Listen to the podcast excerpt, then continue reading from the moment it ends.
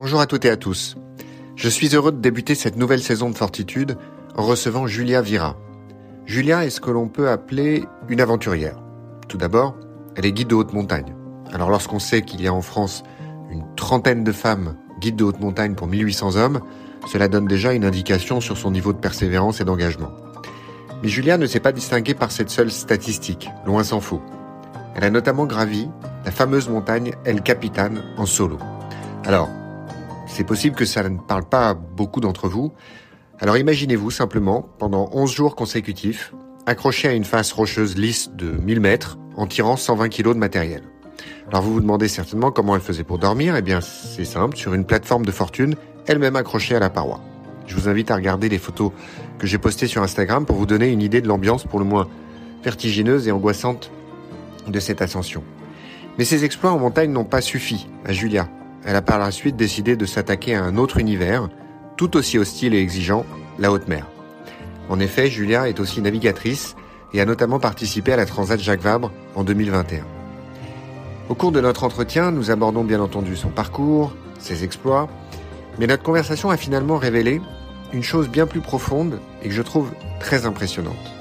Le combat le plus rude, finalement, que Julia a mené n'a pas été celui contre l'altitude, la fatigue, le froid ou les tempêtes c'est celui contre elle-même. J'ai découvert au fil de notre conversation que Julia a une personnalité dont on aurait pu croire qu'elle l'aurait détournée de toute forme d'adversité. Hypersensible, Julia doute souvent d'elle-même. Et elle nourrit des peurs multiples. Mais plutôt que de se mentir ou de fuir, Julia a choisi d'accepter ces peurs, de les assumer, de les exprimer et de les transformer en force motrice. Alors je peux vous donner un exemple. Julia a peur du vide. Accrochée à une paroi lisse de 1000 mètres, Julia avait peur du vide. Elle a pourtant choisi d'y aller et a réussi cette ascension qui euh, l'a fait aujourd'hui figurer dans l'élite de l'alpinisme. Alors je veux surtout pas trop en révéler, mais croyez-moi, cette conversation est riche d'enseignements et d'inspiration pour nous tous qui doutons, plus ou moins régulièrement, et qui renonçons, parfois, voire souvent, parce que nous nous jugeons incapables ou que nous craignons l'échec. Julia Vira, bonjour. Bonjour. Nicolas. Je suis absolument ravi de te recevoir pour euh, ce nouvel épisode de Fortitude dans cette quatrième saison qui, qui démarre. Alors, on va commencer euh, par euh, petite présentation. Donc, tu es guide de haute montagne. On compte à peu près une quarantaine de femmes guides de haute montagne sur un effectif total en France de plus de 1000, 1200, quelque chose comme ça Alors voilà, on est, on est une, bonne trentaine de femmes guides de haute montagne pour 1800 hommes. Donc tu vois, c'est même encore plus, euh, les chiffres sont encore plus éloignés, mais euh, bon, grosso modo, ça fait un, un, pour, un peu près 1% de, de femmes dans la profession. Euh, tu vis à Chamonix et au-delà de ce de ce métier de guide de haute montagne. Tu es aussi maintenant, on peut te présenter comme ça, navigatrice. Tu as euh, accompli ta première transat Jacques Vabre en 2021 et tu prépares la seconde pour cette année, c'est ça?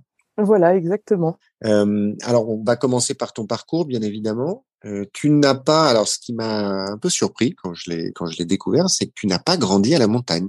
Non, alors j'ai j'ai pas grandi euh, dans une vallée de montagne, on va dire. Par contre, il y avait quand même euh, euh, dans ma famille des, velléités pour la montagne. J'avais des grands-parents qui avaient un chalet de vacances dans les Alpes du Sud et, qui avaient les yeux qui brillaient pour la haute montagne, même si dans les faits ils ne la pratiquaient presque pas. En tout cas, moi j'ai quand même passé quelques semaines chaque été avec chez mes grands-parents à randonner sur les sentiers et puis il y avait euh, il y avait quand même de la, de la passion pour euh, pour la montagne euh, qui traînait dans ma famille, mais mais c'était plus un loisir que un cadre de vie en tout cas. Voilà, complètement. Et puis surtout, moi à l'époque, il faut, il faut, faut le dire que je n'aimais pas ça et je ne voulais pas entendre parler de montagne et d'ailleurs ni de sport. Et c'est là où ça devient drôle, c'est que euh, euh, je pense que mes profs de PS de, de toute mon enfance ne doivent pas se rappeler de moi, ou alors dans le mauvais sens. Et c'est assez surprenant de voir euh, de voir finalement la vie que j'ai eue, alors qu'à l'époque c'était j'étais toujours dispensée, j'avais toujours un bon prétexte pour ne pas faire de sport. Tu as été très à l'aise dans les études. Oui, alors oui, oui, c'est assez juste. C'est vrai que c'était euh, confortable dans le sens où ça ne me demandait pas spécialement d'effort puisque j'avais un, un, cerveau qui tournait bien, donc sans effort j'arrivais à maintenir un niveau euh, très correct. Par contre, c'était pas confortable dans le sens où, où je n'aimais pas ça. Donc, euh, je dirais c'est presque une chance. j'ai tellement passé de, de, mauvais moments sur les bancs de, de l'école, euh, du collège, du lycée, puis euh, très rapidement à la fac. C'était tellement dur pour moi de, de, supporter cette position que c'est ce qui a fait que, que j'ai eu le, la volonté de le quitter très vite. Alors c'est une chance parce que du coup ça m'a permis de, de, de, trouver un autre chemin qui me correspondait beaucoup plus. Alors après c'est vrai que c'était assez surprenant parce que j'avais euh, j'avais tu vois le profil plutôt euh, première de la classe, euh, des bulletins scolaires brillants, on, on, me voyait faire de grandes études, j'avais des, des, des grands-pères qui avaient été très brillants, polytechniques, enseignant en médecine, donc euh, donc la voie elle était toute tracée et puis euh, puis depuis petite on m'imaginait très bien faire pareil. Mais euh, mais voilà, la chance que j'ai eue c'était de ne pas du tout aimer ça et donc d'avoir à chercher autre chose et de prendre un peu des des chemins de traverse. C'est pas mal cette phrase. La chance que j'ai eue c'est de pas aimer les études on t'a entre guillemets euh, analysé, diagnostiqué comme étant un haut potentiel, quelque chose comme ça ou pas du tout Alors non, ben tu vois, c'est on parle de on parle de génération. Moi, j'étais à l'école il y a il y a plusieurs décennies. À l'époque, on n'en parlait pas du tout de ça. C'était euh, euh, les termes existaient presque que pas, le diagnostic absolument pas. Euh, donc la question se posait pas en fait tout simplement. Et puis euh, il y a voilà il y a des gens que, que ces facilités-là mettent complètement en échec. Donc euh, pour eux, je suppose qu'on se serait posé la question un peu plus de qu'est-ce qui se passe. Moi, si tu veux, je posais pas de problème, à part peut-être par mon comportement que qu'on qu'on taxait volontiers d'insolent mais euh, qui, qui, était juste euh, peut-être une, une, une, forme de je refusais l'injustice je refusais beaucoup de choses qui, que je voyais en cours euh, qui c'est ce qui me donnait un petit peu ce, ce, tempérament un peu un peu fort que certains profs n'aimaient pas. Mais par contre sinon je posais pas de problème puisque mes bulletins scolaires suivaient et, et, et peu importe que j'avais besoin de travailler ou pas pour arriver à ces résultats là ça passait à peu près inaperçu. Et je pense que d'ailleurs moi j'ai toujours eu besoin que d'être à peu près irréprochable donc de me tenir scolairement à quelque chose de d'assez discret ou du moins ou euh, ou en tout cas de, de satisfaisant quoi. Hmm. Donc euh, donc non, il n'y a pas eu de diagnostic posé à ce moment-là et, et, peut-être que d'ailleurs euh, enfin je, je, devance un peu des questions mais mais mais moi c'est peut-être un regret un regret parce que je, je voyais bien que que pour moi c'était très difficile la situation d'apprentissage scolaire telle qu'on nous la proposait et et et je me suis énormément culpabilisée parce que parce que ça marchait pas quoi. Ça marchait pas comme les autres euh, j'étais pas bien je comprenais pas pourquoi euh, pourquoi je faisais pas l'affaire quoi. Peut-être que ça aurait été plus simple en ayant en ayant des clés de compréhension et en, en attribuant euh, un peu moins de, de responsabilité à moi-même quoi. Tu découvres le snowboard? Tu as commencé le snowboard vers quel âge? Je pense que j'ai commencé vers 13 14 ans à l'adolescence parce que le snowboard c'était un un sport euh, dissident à l'époque. C'était tout nouveau. C'était euh, tout à fait. C'était vraiment un virage que prenaient les sports de glisse par rapport au, ski euh, très traditionnel. Donc, donc moi, ça correspondait bien à voilà la période de l'adolescence où je voulais me, démarquer un petit peu, où je où je collais pas au système et donc donc j'ai trouvé dans le snowboard cette cette grande liberté et c'était pas que du sport, c'était voilà plus un, un, mode de vie, un état d'esprit qui était incarné par toute la culture snowboard à l'époque. Et donc donc je suis j'ai commencé à en faire beaucoup. Donc quand j'étais au lycée, je, je, passais mes, tous mes mercredis et mes week-ends euh, euh à faire du snowboard. Alors euh, j'étais d'une famille plutôt modeste, donc euh, donc la manière que j'avais trouvé de d'assouvir ma passion, c'était d'encadrer dans une association. Donc j'avais pas du tout de diplôme, mais vu que à l'époque c'était le, snowboard était beaucoup moins encadré, je pouvais, je pouvais accompagner des sorties par cette association juste par le fait que mon niveau était supérieur à celui des, des participants aux sorties. Donc en fait, ça me payait le, déplacement, le forfait et peut-être le pique-nique. Enfin voilà, c'était ma, ma, manière d'ado d'arriver à assouvir cette première passion et puis surtout de me, me débrouiller et de rien demander à personne pour pour aller dans la direction qui me plaisait. Donc c'était c'est un peu ce que j'ai fait toute ma vie, mais ça a commencé un peu jeune, ouais. Et du coup, ce que j'ai entendu, c'est que très rapidement, bah, c'est devenu une passion. Euh, et du coup, tu arrivais à pratiquer le snowboard en hiver, donc dans les Alpes, en France, j'imagine, mais tu voyageais aussi l'été pour pouvoir continuer à faire du snowboard. Ouais, alors ça c'est un petit peu après, c'est quand j'ai réellement euh, quitté euh, la, la, ville. Alors moi j'étais, euh, j'ai grandi une partie, une partie de mon, mon, ma scolarité vers, vers Grenoble. J'ai attaqué des études après le bac à, enfin à Grenoble et que j'ai quitté au bout d'un semestre. Donc quand tu m'as dit que j'avais fait des études, c'est pour ça que j'ai précisé, pas beaucoup quand même. Hein. en fait j'ai fait j'ai fait un semestre, la neige est tombée je suis partie après les partiels de, de, du premier semestre. On avait un mois de, de, coupure, donc là je suis partie travailler en station. Et, ça a été un peu la révélation. J'ai rencontré bah, déjà des, jeunes qui vivaient de ça, quoi, des, saisonniers qui, qui avaient des boulots pour garder du temps à côté pour faire du snowboard. Et là, j'ai trouvé un, espace beaucoup plus vaste pour, pour m'exprimer. Une petite anecdote que, que je raconte pas souvent, mais que je trouve vraiment mignonne. Euh, donc j'étais j'étais en station pour ce mois de, de travail et puis ensuite le, la fac reprenait. Donc le week-end avant de reprendre la fac, ça, ça, ça me travaillait tellement que j'ai appelé ma mère et puis je lui ai dit écoute, ben, je crois que je vais pas redescendre à la fac. Et là ma mère pour peut-être la première ou une des rares fois de sa vie m'a répondu non. et j'ai été tellement surprise que je suis redescendue à la fac, je lui ai obéi ce qui n'était pas non plus habituel. Et euh, je suis redescendue à la fac. Et puis, en fait, je l'ai rappelé le lundi soir. Je lui ai dit, bah, écoute, tu sais quoi, je vais remonter. et là, euh, donc là, elle a été euh, très, elle a eu beaucoup, beaucoup d'intelligence de comprendre que c'était, c'était un, besoin vraiment impérieux pour moi. Elle m'a dit, est-ce que tu veux qu'on te, qu'on t'accompagne? Parce qu'il y avait, tu vois, deux, trois heures de route. Je lui ai dit, non, non, je me débrouille. Et en fait, mes parents sont, sont venus au départ du bus que je prenais à 8 heures le mardi matin euh, m'apporter un sachet de croissant. Euh, et, j'avais un peu oublié cette anecdote. C'est elle qui me l'a rappelé il y a quelques temps et je la trouve très symbolique, très symbolique de la chance que j'ai eue en fait d'avoir euh, d'avoir des parents compréhensifs de, de ma personne ou en tout cas de ma la façon dont moi j'avais besoin de rechercher mon bien-être qui était pas conventionnel et ils ont eu l'ouverture d'esprit de, de me laisser faire ça, de me faire confiance, même si à l'époque on savait pas du tout où est-ce que ça mènerait, hein, moi la première. Et donc euh, tout ça pour dire que effectivement j'ai débarqué en station euh, avec euh, avec mon sac mon sac de quelques affaires et mon snowboard. J'avais préparé le coup, c'est-à-dire que j'avais organisé ça avec les copains que je m'étais fait le mois d'avant et j'avais trouvé un petit boulot de, de femme de ménage. Alors à l'époque j'étais mineure parce que j'avais un peu d'avance au niveau scolaire, j'avais eu le bac à 16 ans. Donc c'était pas évident de trouver un boulot de salarié, mais j'avais trouvé un boulot de femme de ménage qui me laissait beaucoup de temps dans la journée pour faire du snowboard. Et puis, euh, et puis comme tu dis, en fait, j'ai les, deux trois les deux trois années qu'on suivi, j'ai continué comme ça à faire des petits boulots de de, de restauration et, euh, et, qui me permettaient d'avoir du temps pour pour faire du snowboard l'hiver. Et comme ça me suffisait pas, je partais pendant l'été dans l'hémisphère sud parce que l'hémisphère sud a les saisons inversées, donc ça me permettait de continuer l'hiver et de faire un peu un, un hiver sans fin euh, pendant deux trois ans, quoi. Donc, euh, je, m'arrête une seconde parce que je, trouve ça hyper intéressant la réaction de tes parents. Parce que effectivement tu as précédé dans ton récit une question que j'allais te poser puisque voilà tu avais donc 16 17 ans tu, viens de le dire. Euh, aujourd'hui quand on réfléchit au rôle des parents, la manière dont on s'investit, je suis assez bien placé pour le savoir, je me prends pas mal la tête. Euh, en ce qui me concerne, c'est sûr qu'on est toujours très préoccupé de, de l'avenir, qu'il soit encadré, qu'on prolonge les études, etc.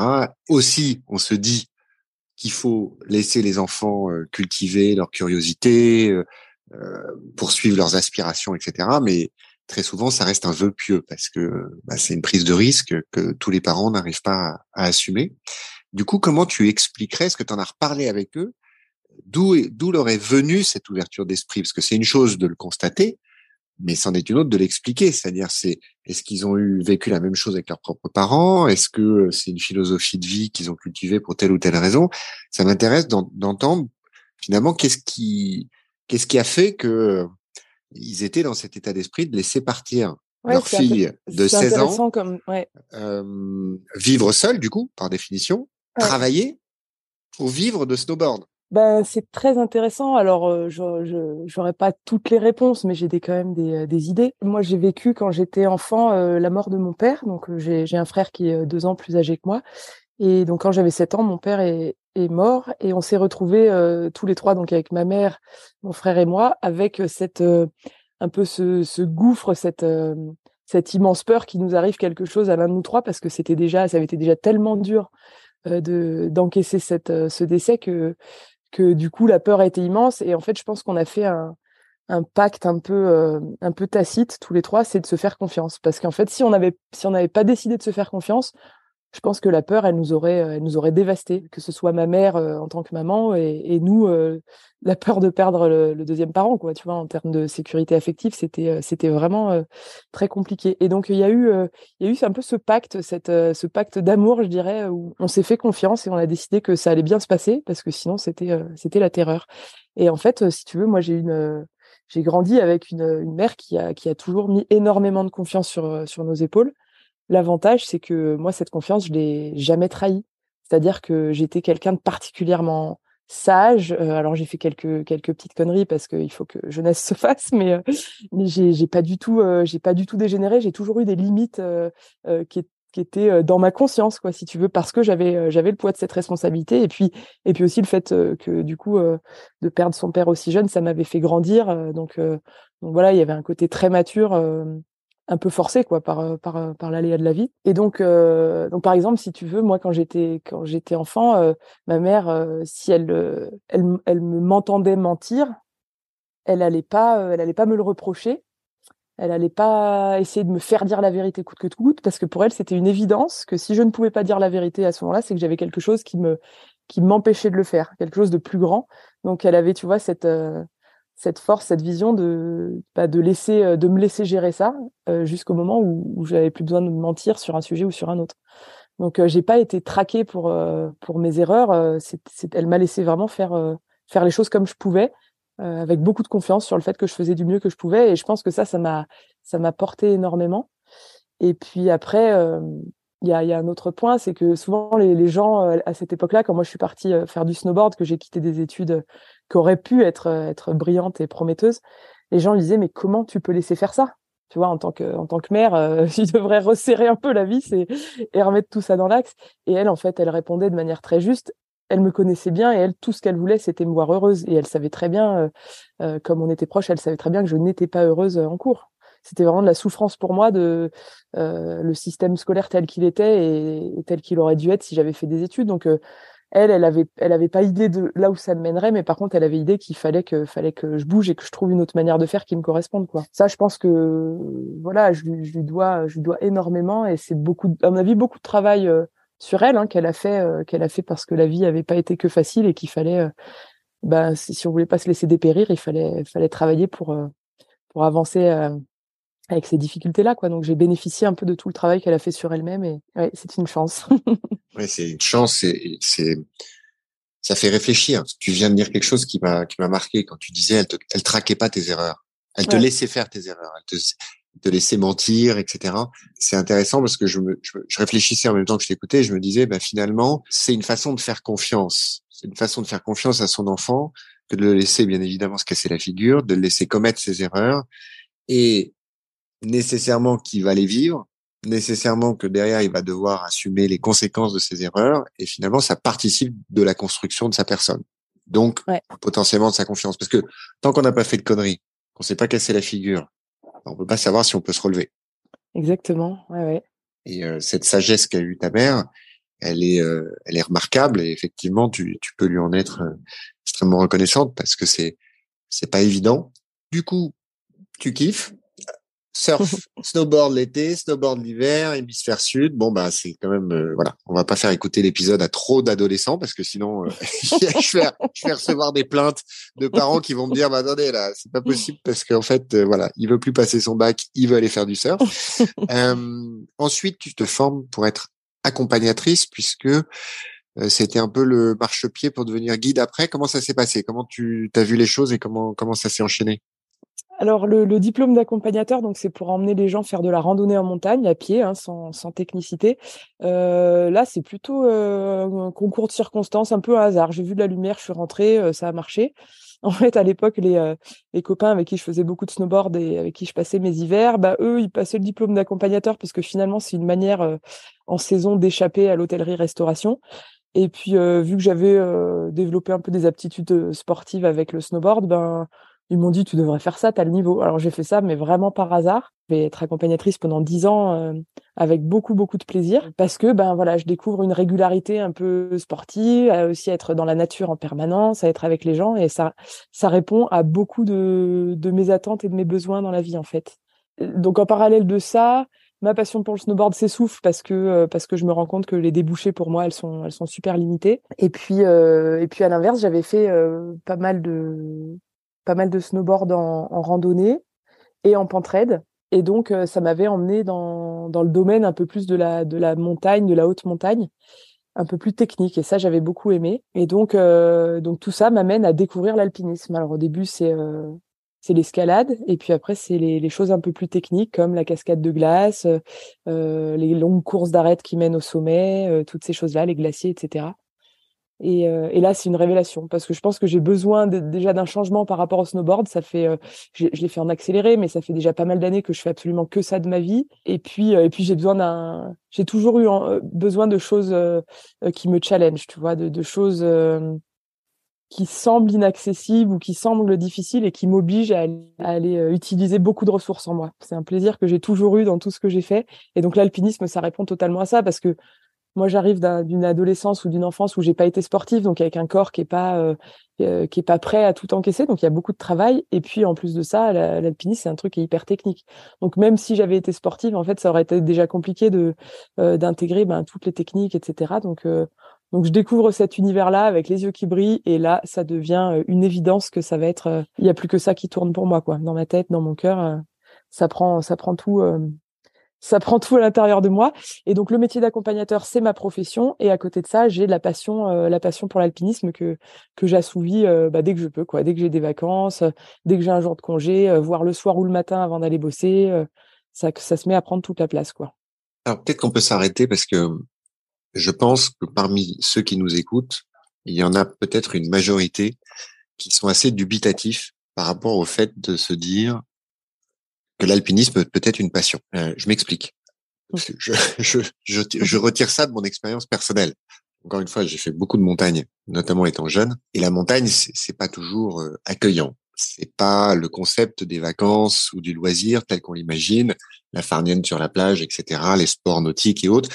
Euh, c'est quelque chose qui est volontairement rude, qui peut être très difficile. Il y a les éléments, il y a l'effort, et puis il y a aussi pas mal de solitude. Bref, donc, comment tu, tu, si tu devais dire à ceux qui nous écoutent, euh, quels sont les quelques ingrédients qui ont alimenté cette passion? Qu'est-ce qui a fait que la montagne, l'alpinisme plus particulièrement, est devenu une passion? Alors c'est intéressant comme question.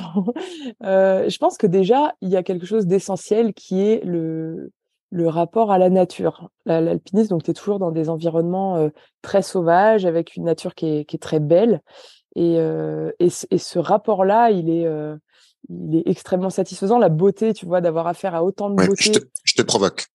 Je te provoque volontairement. tu, peux, tu, peux, kiffer la nature en prenant le téléphérique. Ouais, c'est vrai. Mais euh, du coup, c'est pour ça que ce n'est que mon premier faire une marche d'approche de, de, faire une marche d'approche de 7 heures pour ensuite aller passer une, un semblant de nuit dans un refuge, te réveiller à 2 heures du matin pour partir par moins 15, aller gravir un sommet. Ah, ouais, ouais. Non, non, mais je suis d'accord avec toi. C'est pour ça qu'il y a d'autres ingrédients. C'est pas une recette avec un seul ingrédient. Mais, mais je tiens à le Non, mais je voulais parce te, fait, te, taquiner. Parce qu'en fait, c'est c'est quand même euh, c'est quand même dingue de, de, voir des levées, des couchers de soleil tous les jours, de voir euh, de voir tous ces éléments, la roche, la glace, les lignes, tu vois, que forment les montagnes, etc. C'est beau et en, fait, pourquoi euh, bah pourquoi la montagne, pourquoi l'art, pourquoi la musique, pourquoi toutes ces choses-là, c'est parce que la beauté, elle fait du bien à, l'âme, quoi. Hein. Donc, euh, donc c'est important de, de, de, se rappeler qu'on se, on se gave de cette beauté en alpinisme parce qu'on, parce que les yeux la, voient toute la journée, quoi. Donc c'est, euh, c'est pas rien. Après, il faut autre chose, il faut le goût du dépassement. Ça, c'est sûr que euh, souvent, quand les gens me disent, comme tu dis, voilà, que c'est épuisant, ça fait mal, ça va trop loin. Je dis oui. Ils disent mais alors pourquoi tu le fais? Je dis excellente question. C'est vrai que si on est, si on est euh, sain d'esprit, il n'y a pas forcément besoin de ça.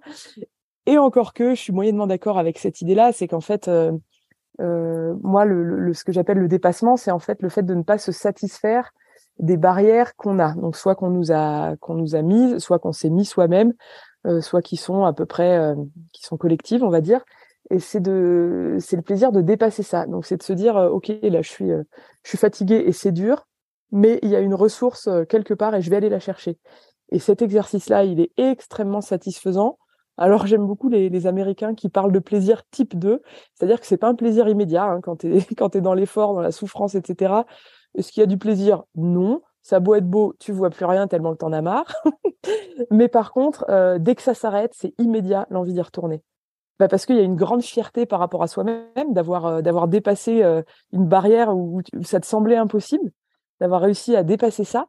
Et puis et puis ça du coup ça te donne accès à, des lieux où les gens n'ont pas accès quoi. C'est-à-dire que la plupart des montagnes, si tu n'es pas capable d'endurer de tels efforts, bah tu n'y vas pas. C'est pour ça d'ailleurs qu'il y a très peu de monde et que quelque part on est quand même mieux en haut d'un sommet qu'en haut du téléphérique parce qu'il y a personne quoi. D'ailleurs pour revenir sur le sujet de l'éducation, puisqu'on en parlait tout à l'heure, toutes les questions que les parents peuvent se poser sur comment euh, essayer de transmettre aux enfants euh, telle ou telle valeur. encore une fois pour l'avoir vécu, moi, mon, mon expérience de la montagne n'a pas toujours été très positive. J'ai notamment très très mal vécu pendant l'adolescence. Vraiment mal vécu. Parce que bah, mes potes, ils, ils étaient euh, à la plage et, et moi j'étais à la montagne, quoi. Et, et la montagne l'été, c'est, je pourrais faire des séances de psy pendant quelques heures pour en parler parce que c'est extrêmement frustrant. Euh, c'est encore une fois, c'est de la solitude, c'est du mauvais temps, c'est de l'effort, c'est du risque. Euh, moi, je me suis retrouvé à l'âge de 10 ans accroché à une paroi dans une école d'escalade.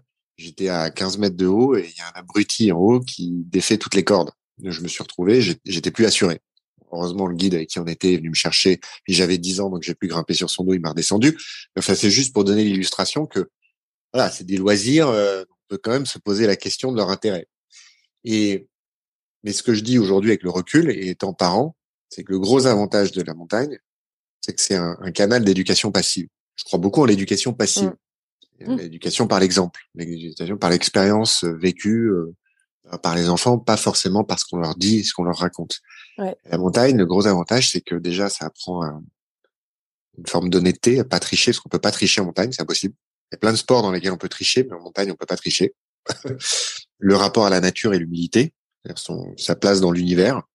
Très souvent, on se dit, euh, il faut se souvenir qu'on est des microbes, qu'on est rien, etc. Bah, c'est vrai que la montagne, c'est comme la haute mer, tu pourras en parler, mais la montagne, ça aide aussi à réaliser ça. Mmh. Euh, notre place microscopique au sein de l'univers et peut-être aussi du coup aider à, avoir une forme de d'humilité, le sens de l'effort, euh, bien évidemment, euh, et, et l'introspection. Parce que je suis désolé, c'est toi qui devrais parler, pas moi, mais je partage mon expérience n'étant pas montagnard de, de carrière, etc., mais ayant vécu notamment enfant et adolescent, bah, c'est des situations dans lesquelles on est seul face à soi-même. Mmh Quand on marche, on regarde son pied qui va devant l'autre, et puis ainsi de suite, ainsi de suite. Et puis plus c'est long, plus c'est rude, plus on se dit qu'il faut regarder ses pieds, parce que si on regarde là où on veut aller, ben on déprime. euh, et du coup, ça nous met dans une position qui est pas forcément habituelle quand on a 13-14 ans.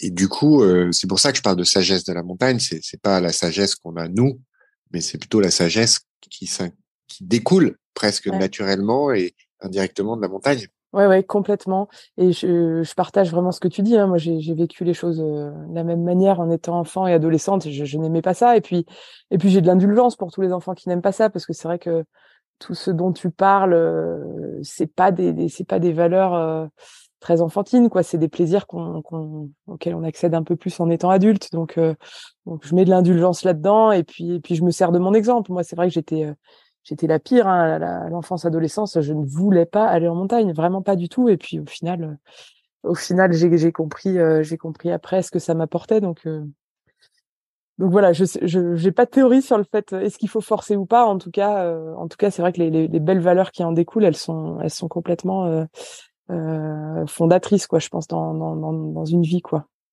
Donc, tu, tu, tu es accompagnateur et tu décides du coup de devenir guide. Euh, Est-ce que tu peux nous dire en quelques mots comment ça s'est passé, ton, ton entrée dans ce monde euh, très accueillant des guides de haute montagne? Alors en quelques mots, Nicolas, non, je n'y arriverai pas. Euh, il va me falloir plus que ça. non, c'est, c'est, je vais essayer de le résumer, mais c'est pas une période euh, évidente parce que, euh, alors il faut savoir que le diplôme de guide, donc actuellement on est une bonne trentaine, mais moi à l'époque, il y a moins de 20 femmes qui, qui ont été diplômées en, en, plus de 30 ans de, depuis la première femme qui est rentrée dans le métier. Donc ça veut dire qu'il n'y a même pas une femme par an qui accède, qui accède à ce diplôme-là.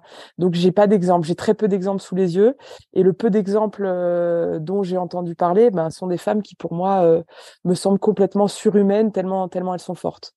Donc euh, donc quand le, le rêve de, de, de, devenir guide apparaît dans un, un très fond de, de, mon esprit, je l'assume pas du tout parce que parce que j'arrive pas à m'identifier à ces modèles-là en me disant qu'elles sont beaucoup trop fortes pour moi et que et que j'y arriverai jamais. Et en fait, ce ce manque de, confiance en moi, il va durer très longtemps. Donc ça va être long d'arriver à rentrer à rentrer à l'école de formation des guides parce que parce que j'ai du mal à croire en moi, j'ai du mal à assumer et puis euh, et puis en fait, euh, en préparant donc la formation dure à peu près quatre ans. Euh, alors c'est des, des, modules de formation euh, qui sont répartis durant durant les quatre années. Hein, c'est pas une, une, formation en continu. avec une alternance, avec des périodes de travail en tant qu'aspirant guide, stagiaire, des périodes de tutorat, des périodes de pratique personnelle pour continuer à, développer son niveau.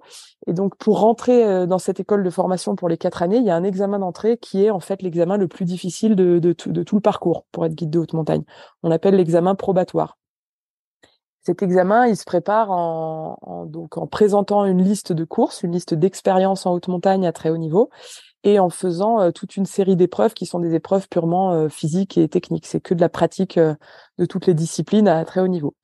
Et donc en fait, bah, je, je, prépare cet examen-là et je le prépare donc aux côtés de, de aux côtés d'hommes. Il y a, il y, a, y a pas de femmes à l'époque et et je me dévalorise tellement que en fait, il, se trouve que je me blesse plusieurs années de suite en préparant l'examen donc de manière euh, souvent assez ridicule, mais euh, mais euh, complètement invalidante. Et donc je je peux pas présenter toutes les épreuves à chaque fois. Il y en a il y a toujours une blessure qui intervient. Pour autant, je rate aucune épreuve, mais à cause de la blessure, je suis obligée de tout recommencer à zéro l'année d'après. Et il y a un examen par an. Donc en fait, ça me prend plusieurs années de travailler sur sur la confiance que je m'accorde et sur ma, ma projection un peu dans dans ce diplôme. Et donc c'est finalement la troisième année que j'arrive à, ne pas me blesser et avoir toutes les épreuves pour rentrer à l'école. Donc ça, c'est euh, voilà, ça a été une, une, période qui a été super dure parce qu'il y avait il y avait ce rêve, ce projet qui était euh, très très présent pour moi et dont, j'étais sûre qu'il était bon. Et pour autant, j'arrivais pas, j'arrivais pas à le concrétiser. Je me, il y avait cette espèce de sabotage, d'auto-sabotage euh, assez complexe, mais ça a été super intéressant de du coup de travailler plus sur le ben, la gestion du stress, la, la vision de de qui je suis, de où sont mes, mes qualités, mes défauts, mes forces, mes faiblesses, et de et de d'essayer de me positionner par rapport à ce qu'on attendait de moi et ce que je suis capable de fournir le jour J. Et j'ai énormément progressé et heureusement en fait parce que les, les quatre années de formation pour moi elles ont été assez euh, euh assez éprouvantes humainement on va dire et, euh, et heureusement que j'avais pris un peu de ces, ces années avant à, à, me solidifier et puis à, à, prendre plus confiance en moi parce que je pense que sinon j'aurais été vraiment ébranlée euh, plus que ce que ça, ça a été le cas. Et donc les années de formation se passent, euh, se passent parce qu'il n'y a pas le choix. Mais par contre, je me sens pas dans le moule. Encore une fois, déjà parce que j'ai toujours ce lien à l'apprentissage qui est un peu particulier. Euh, j'ai euh, j'ai pas un rapport facile avec l'autorité pure et dure. Donc euh, j'ai besoin que les choses soient justes, que les choses soient comprises, expliquées. Euh, et, et je trouve pas ça avec tous les formateurs euh, de, de l'école. Donc il y a, y a, des semaines qui sont qui sont plutôt dures et puis euh, et puis surtout ce qui se passe c'est que euh, c'est que j'ai beaucoup d'émotions, j'ai beaucoup de, de ressentis, j'ai beaucoup de sensibilités qui se mettent euh, qui se mettent dans la pratique de l'alpinisme et ça ça plaît pas trop. Ça, alors il y a il y a des il y a des enseignants à qui ça à qui ça plaît beaucoup parce qu'ils trouvent que justement j'exprime des choses assez originales, mais il y en a d'autres pour qui c'est c'est inacceptable que j'exprime des, des, émotions en haute montagne, que la place, elle est, il n'y a pas la place pour ça en haute Par montagne. Exemple? Bah la peur, tu vois, typiquement la peur. Euh, euh, j'ai le discours, on me dit, tu n'as pas le droit d'avoir peur, tu n'as pas le droit de l'exprimer à tes clients. Euh, il n'y a pas la place pour ça. Alors j'entends ce discours, je, je comprends que pour quelqu'un qui vit plus déconnecté de ses émotions, cette théorie, elle semble évidente. Mais pour moi, qui ai passé euh, ma vie à ressentir énormément d'émotions, à avoir une sensibilité un peu au-delà de la, norme, et eh ben en fait, c'est c'est du chinois quand on me dit ça. C'est vraiment, j'entends, j'essaye, mais je peux pas y arriver, quoi. Je peux pas devenir un bloc insensible. Ça, c'est pas moi. Et donc il y a un certain, une certaine confrontation en fait avec euh, avec euh, ce que ce que je perçois qu'on attend de moi et ce que je me sens capable de faire réellement. Et donc euh, à ce moment-là, je pense que j'ai pas tout à fait conscience de euh, de justement de ma sensibilité, de de ce qui me constitue vraiment. Et je le prends peut-être un peu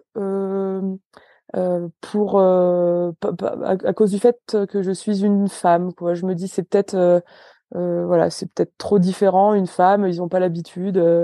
Alors qu'en fait, je pense qu'il y y a des femmes qui sont beaucoup moins sensibles que moi et des hommes qui sont tout aussi sensibles que moi et que ça se passe de genre, cette sensibilité. Et je pense qu'on me reprochait pas d'être une femme, on me, reprochait d'avoir une sensibilité un peu euh, hors du moule. Et donc ces années-là, elles sont difficiles pour moi parce que je veux faire ce métier. Techniquement, on n'a rien à me reprocher. Je, maîtrise le travail de la corde qui est le, qui est le vraiment la qualité du guide quoi c'est vraiment ça qu'on fait du matin au soir. Donc là-dessus on n'a rien à me reprocher. Le lien avec les les clients euh, qui sont euh, euh, qu'on nous qu'on nous prête en formation ou qu'on a après dans nos périodes de tutorat etc le lien avec les clients est très bon. Euh, moi je suis très heureuse dans la, la pratique de l'alpinisme avec clients. Donc tout va bien. Si ce n'est que je vois bien que je je colle pas je colle pas aux attentes sur les semaines de formation, en tout cas pas toutes les semaines. Et donc c'est des années qui sont dures parce que j'arrive pas à être ce qu'on attend de moi et je me je me blâme encore une fois beaucoup de de pas arriver à, être comme tout le monde. Et donc ça va, je, vais passer ces quatre années euh, tant bien que mal et finir le diplôme, mais euh, mais mais voilà, la, fin du diplôme, tu tu as un comité en fait qui te fait un peu le bilan de ta formation, un comité de, de profs que tu as eu en formation qui te fait, euh, c'est un peu ton, ton jugement ultime. c'est assez euh, assez désagréable comme situation. Et avant de te lâcher dans la nature définitivement avec ton ta médaille de guide, et eh ben on te on te refait un petit bilan de comment comment tu as été perçu en formation. Et donc bah voilà, le bilan c'est ça, c'est de dire que, que techniquement en tant que guide euh, c'est excellent quoi, que je fais du très bon travail, mais que par contre il y a un vrai problème de confiance en soi et que ça c'est c'est pas acceptable. Et je vis très mal ce jugement et du coup je la fin de mon diplôme, au lieu d'aller faire la fête euh, après après avoir passé presque une dizaine d'années d'investissement pour euh, pour cet objectif-là, au lieu d'aller faire la fête avec tous les copains parce que euh, parce que c'est enfin la fin du calvaire, bah moi je suis rentrée chez moi pleurer parce que parce que j'avais très mal vécu ce jugement par rapport à la confiance en moi et à mes émotions quoi. Maintenant, j'en parle. À l'époque, j'étais plutôt à essayer de me, de me cacher avec tout ça parce que c'était trop dur et que et que j'avais pas l'aplomb pour l'assumer. Et les années ont passé et je suis très contente maintenant de pouvoir de pouvoir un petit peu plus assumer qui je suis et puis ne, euh, en rougir un peu moins, tu vois, en, un peu moins me cacher d'être comme ça. Alors c'est sûr que si j'avais le choix de créer euh, le personnage que je ferais, euh, probablement que je prendrais un peu moins de sensibilité, mais mais le fait est que j'ai pas le choix, que je suis comme ça et, et que maintenant je l'assume un peu mieux. Mais à l'époque c'était pas vraiment le cas. Alors je sais pas ce que ce qu'on découvre là en fait ensemble, et je le précise pour nos auditeurs, c'était pas quelque chose qui était su en amont on est rentré en relation, etc., c'est que tu es hypersensible. Ouais, je suis hypersensible. Ouais, c'est. Je le précise parce que comme l'hypersensibilité est un sujet que j'ai déjà abordé et qui m'est qui m'est assez cher, euh, c'est un hasard. Je précise juste pour ceux qui nous écoutent. et c'est intéressant parce que euh, l'hypersensibilité, effectivement, en montagne, euh, et avec tout ce que tu viens de raconter, c'est c'est encore un, un autre niveau de, de, de challenge et tu le, tu l'exprimes très bien. Et, et c'est Merci d'ailleurs de le, de le partager avec nous. Euh, et d'ailleurs là-dessus, je vais je vais pas te ménager parce que j'ai quand même une question qui me vient à l'esprit. Encore une fois, je reprends mon expérience personnelle par rapport à la montagne et, j'ai connu beaucoup de guides. Il y a, en tout cas c'est comme ça que je le vivais, le, le sentiment de sécurité qui se dégage du guide mm. et qui parfois euh, fait office de phare. Euh, moi, je me souviens de moments où j'ai eu peur notamment par rapport. Moi, j'étais très sensible au, à la météo. La météo me faisait très peur. Mmh J'avais beaucoup plus peur des nuages qui approchaient que de la physionomie d'une face, par exemple, euh, ou d'un passage d'escalade ou autre. C'est le, le temps me, me, me, faisait vraiment peur. Et je me souviens très bien, ça me remonte là en t'écoutant et en, et en réfléchissant, comment je me retournais toujours vers le visage du guide pour aller chercher bah, finalement son inquiétude ou pour me rassurer. Parce que je me mmh. disais, voilà, bah, lui, il n'a pas de mimique, il angoisse pas, il n'a pas peur. Ça me rassurait, ça me permettait peut-être de, voilà, de continuer à avancer, pas paniquer, pas me bloquer, pas me tétaniser. Du coup, pourquoi je dis que je suis pas sympa par rapport à ce que tu disais tout à l'heure sur le fait que tu assumais tes, ta, sensibilité, donc tes émotions. Parmi tes émotions, il y avait celle de la peur. Et du coup, la question que je te pose, c'est, quand tu dis ça, ça veut dire que quand tu es avec des clients, tu t'autorises à exprimer T'as peur? Alors oui, de manière assez subtile parce que ça reste, euh, ça reste quand même euh, un lien entre plusieurs humains dans un environnement hostile. Et moi, j'ai un, objectif de conduire la cordée quelque part, donc il y a et il y a une forme de contrôle quand même. Hein, tu vois, je suis pas. Euh, enfin, je fais attention aussi à ma posture. voilà. Mais par contre, c'est alors j'adore, j'adore ta question et j'adore que tu me provoques là-dessus parce que c'est c'est vraiment quelque chose qui a occupé qui m'a beaucoup occupé euh, l'esprit pendant des années de ma vie pour arriver à me positionner par rapport à ça. Euh, moi, je suis quelqu'un qui a peur. Donc, il y, a, voilà, il y a beaucoup de gens qui ont du mal à y croire en se disant, vu la vie qu'elle a, c'est pas possible. Si, en fait, j'ai peur de beaucoup de choses, euh, pas que de la montagne, hein, de tout dans la vie. Et du coup, j'ai en fait euh, beaucoup appris à fonctionner avec, avoir des nuances de peur et avoir des, des, de la compréhension de cette peur-là qui me permet de jouer entre guillemets avec, qui me permet de ne pas la prendre comme un, un frein total, mais au contraire d'aller l'interroger, la questionner et de voir qu'est-ce qui est, euh, objectif dans la peur, qu'est-ce qui est euh, de l'ordre du biais, qu'est-ce qui est euh, de l'ordre de mon état du moment, etc. Et donc ça, c'est une gymnastique que moi je fais depuis toujours, surtout tous les jours parce que si euh, si je le faisais pas ben en fait je, je sortirais pas de chez moi tellement que tout me fait peur et même rester chez moi me ferait peur pour d'autres raisons enfin. Donc du coup j'ai j'ai quand même euh, j'ai de la peur que je suis capable d'exprimer mais par contre j'ai aussi l'expertise dans la gestion de cette peur et c'est là que ça devient intéressant c'est que euh, ce serait ce serait marrant de questionner mes clients plutôt que de me le faire dire à moi-même mais en fait je suis quelqu'un de très rassurant parce que euh, j'ai pas peur de la peur. Et c'est là, c'est là où je marque un peu des points. Pour moi, c'est pas tabou d'avoir peur. Il faut juste apprendre à s'en servir. J'ai envie de partager un truc dont je parle jamais, mais qui était, qui, illustre assez bien la, question que tu me poses. Euh, dans mes premières années de, de, travail en tant que guide, j'étais même aspirant guide à l'époque, donc ça veut dire encore en formation, même si euh, en tant qu'aspirant guide, tu travailles avec des clients tout seul en autonomie, euh, c'est juste que tu as une limite de difficulté autorisée. Donc je travaillais comme aspirant guide et puis j'avais j'avais mon hiver qui était organisé avec donc c'est je travaillais déjà avec ma propre clientèle, j'ai toujours eu cette volonté d'être très indépendante. Et donc j'avais mes sorties prévues pour aller faire euh, telle euh, telle journée en ski de rando, telle journée en ski hors piste. Voilà, tout mon hiver était à peu près prévu. Et puis au milieu de cet hiver-là, euh, écoute, je vis une séparation qui a été qui a été dramatique pour moi, qui a été vraiment qui m'a dévastée. Et je me retrouve ben très très mal, tu vois, à, plus à plus manger, plus dormir, enfin être l'ombre l'ombre de moi-même, on va dire, en pleine saison.